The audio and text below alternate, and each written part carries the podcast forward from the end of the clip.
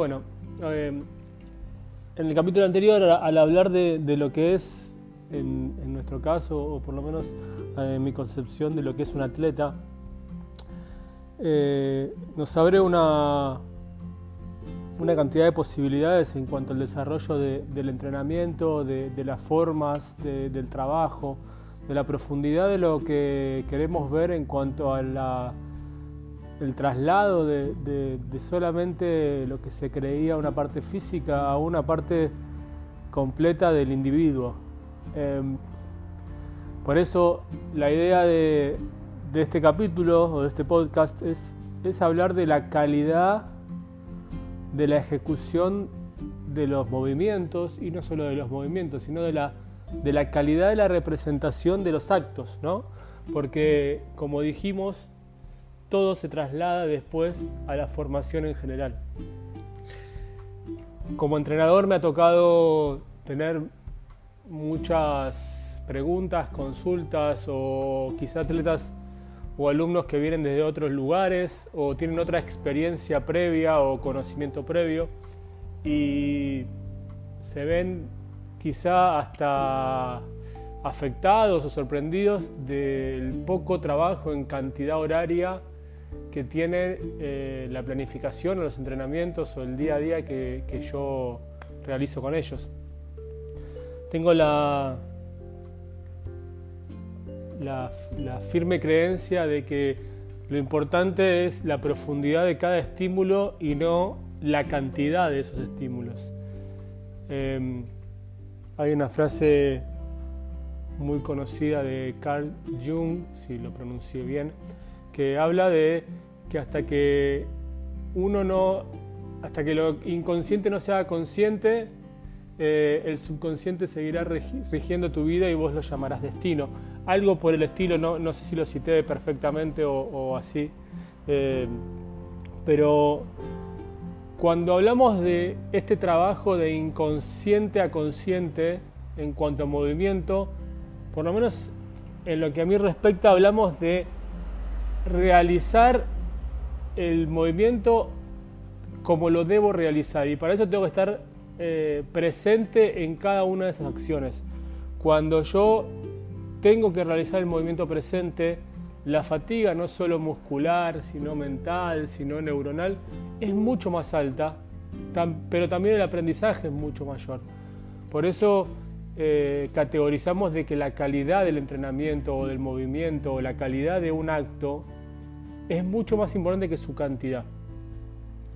En el alto rendimiento nos vemos, nos encontramos con que el volumen es lo que prima y la creencia de que hay que entrenar 6, 7, 8, 10 horas por día y cuanto más entrenas mejor, sin tener en cuenta otros factores que hablaremos más adelante como el descanso, la recuperación, la alimentación, eh, la, conciencia, como dije anteriormente, el, trabajo más profundo en todo, en todo ese aspecto. Yo particularmente creo que en muchos casos la única manera de, sustentar entrenamientos tan largos y prolongados, eh, volúmenes tan altos de carga, es a través de sustancias externas o ajenas que mejoran el rendimiento y que me dan como parches en el cuerpo, ¿no? Eh, pero si lo trasladamos a través del tiempo, yo no quiero tener un atleta o un individuo parchado o arreglado así en el camino.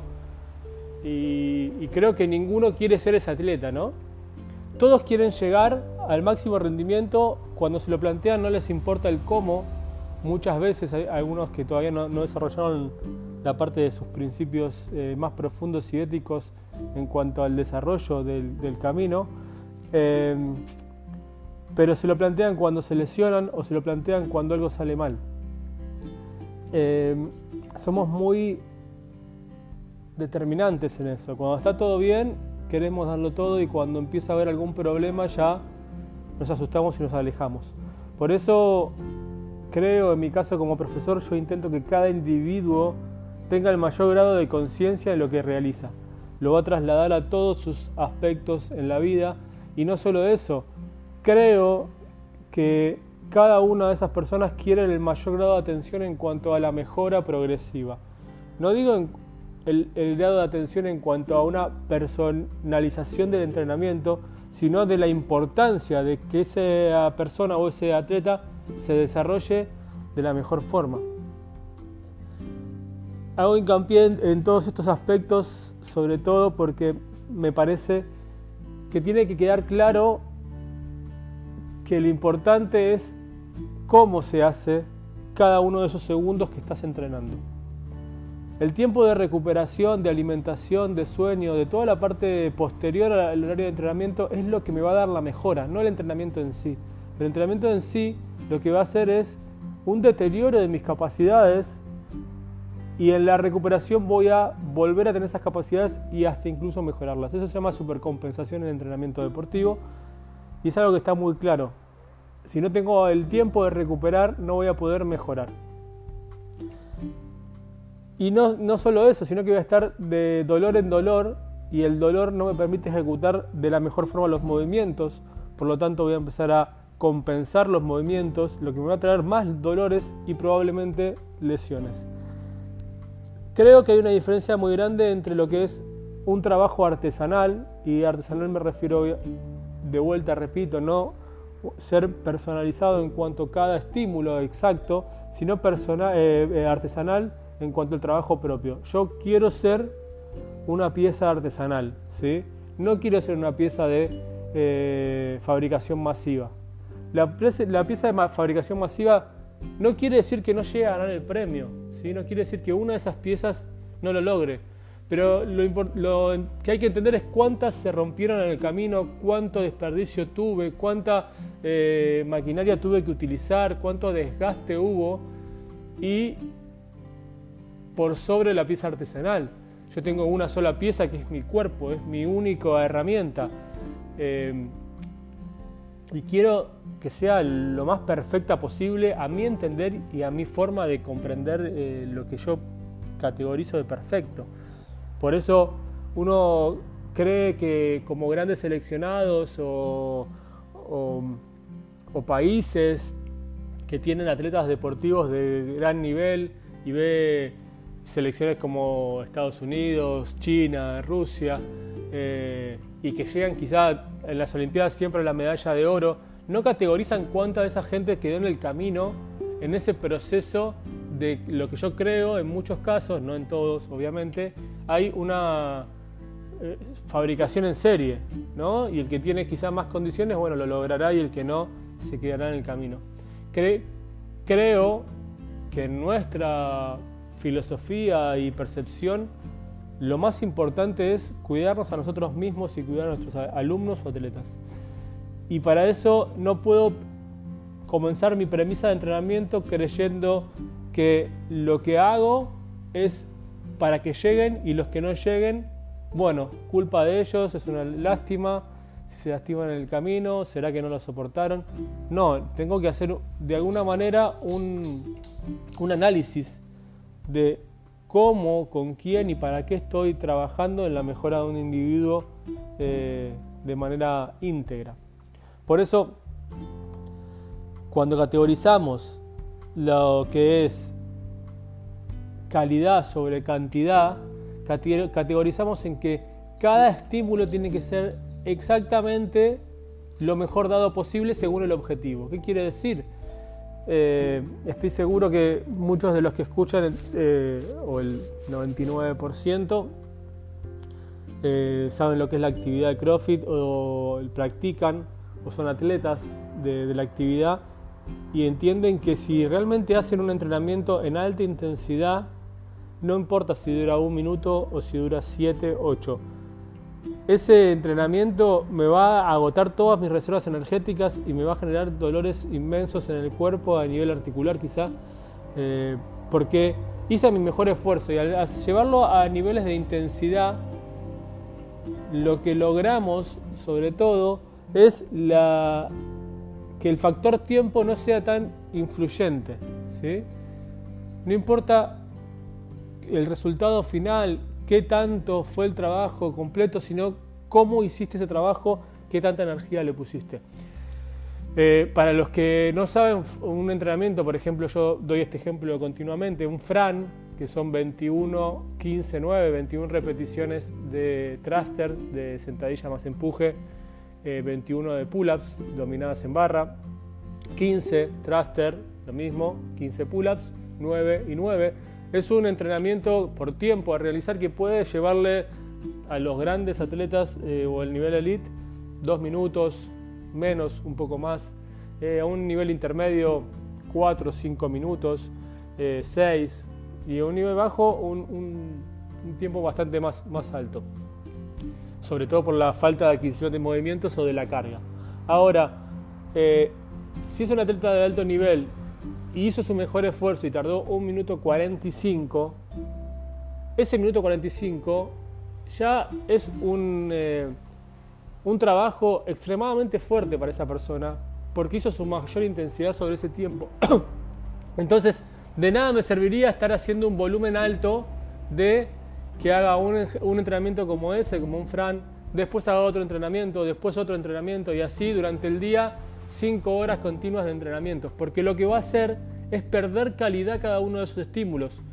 por estar pensando que el estímulo que viene después lo tengo que realizar, entonces no voy a realizarlo de la mejor forma. Y en todo caso, si no lo pienso de esa manera, ya el primer estímulo me va a dejar con una carga eh, supuesta que no voy a poder hacer el segundo o el tercer estímulo de la mejor forma posible. Por eso hay que categorizar muy bien y entender muy bien que la calidad sobre cada uno de esos ejercicios que se realiza es la parte fundamental para la mejora a largo plazo y para poder mantenerme entrenando. Lo que decimos es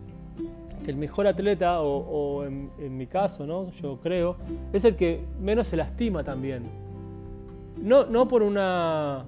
por un, llegar a los logros, sino también porque entendemos que ese atleta que menos se lastima va a poder tener más tiempo para entrenar en cuanto a que no va a tener que parar de entrenar por lesiones de alguna manera u otra. Entonces, cada uno obviamente podemos eh, buscar el caso que no sea de esta manera o la forma de no, entenderlo, de no entenderlo de esta manera, pero creo personalmente que he tenido a través del tiempo muchas mejoras de atletas que se han estancado o han mantenido su, rendimiento y no sabían por qué, por estar haciéndolo, eh, muchas mejoras por bajar la carga y aumentar la calidad sobre esa carga. No es lo mismo realizarlo un ejercicio de manera consciente que hacerlo solamente por hacer y con la visual del movimiento. Creo que en, mis charlas o cursos siempre doy el ejemplo de una plancha, de una plancha de codos en el suelo,